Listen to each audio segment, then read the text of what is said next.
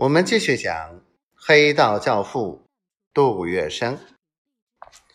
从十月中旬开始，零星的斗殴事件层出不穷。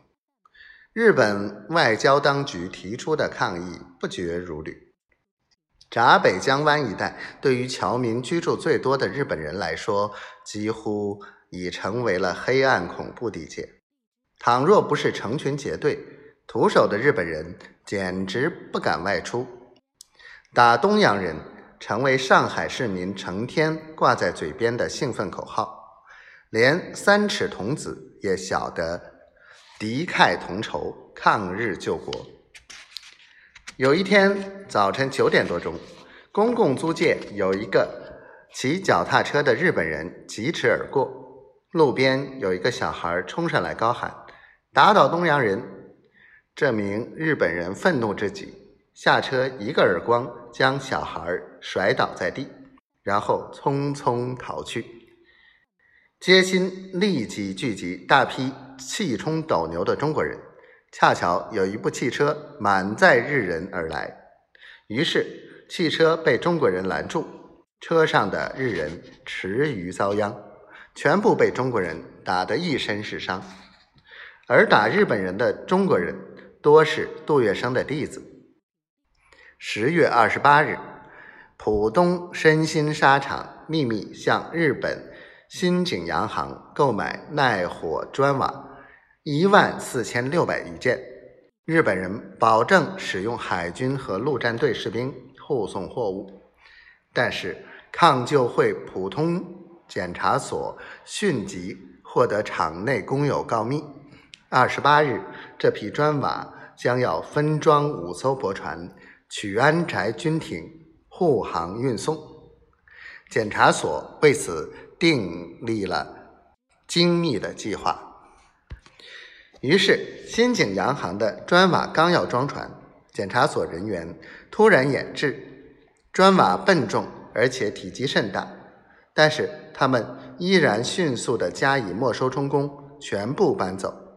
正在搬进保管所的货站，日本海军。恼羞成怒，全体武装登陆，持枪冲锋。中国人见了东洋兵，毫无惧色，双方随起一场激烈的械斗。中国人有七名受伤，东洋兵才夺回了一部分砖头。日本人开设的工厂和商店货物雄如山鸡，一件也卖不出去。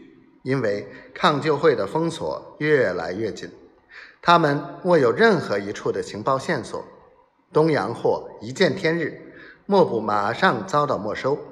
中国商人没有一个胆敢贩卖日货，当他们资敌行为被发现，就会被罚金、没收财产，并且本人要穿上印有“卖国贼”字样的囚服，立在。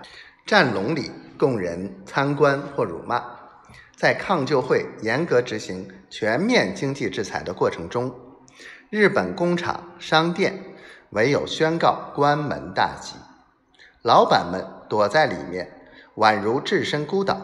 他们装置无线电话和其他日本人保持联络。面对中国人和日本侨民的互相敌视。杜月笙一开始做一连串的部署，于是上海的日本人遭到一系列戏剧性的打击。这一切自然是杜月笙在背后搞的鬼。杜月笙为了达到自己的目的，可以说不择手段。他明着怕招来是非，便暗中出招，甚至使出釜底抽薪之计，让日本人头痛不已。除此之外，他还运用自己的影响力，号召社会各界为前线战士捐款捐物。仅他不辞辛苦主办的募捐公演，一个月就募得二十万元。由于操劳过度，他憔悴许多。身边人看了，难免劝上一句：“无关己事，何必如此辛苦？”之类的话。但杜月笙听后，怒目而视地说。若不如此，我们便死在这里。可见杜月笙非常明白，亡国之下安有完卵的道理。他的一切都与国家的存在密不可分。国家如果没了，他就什么都没有了。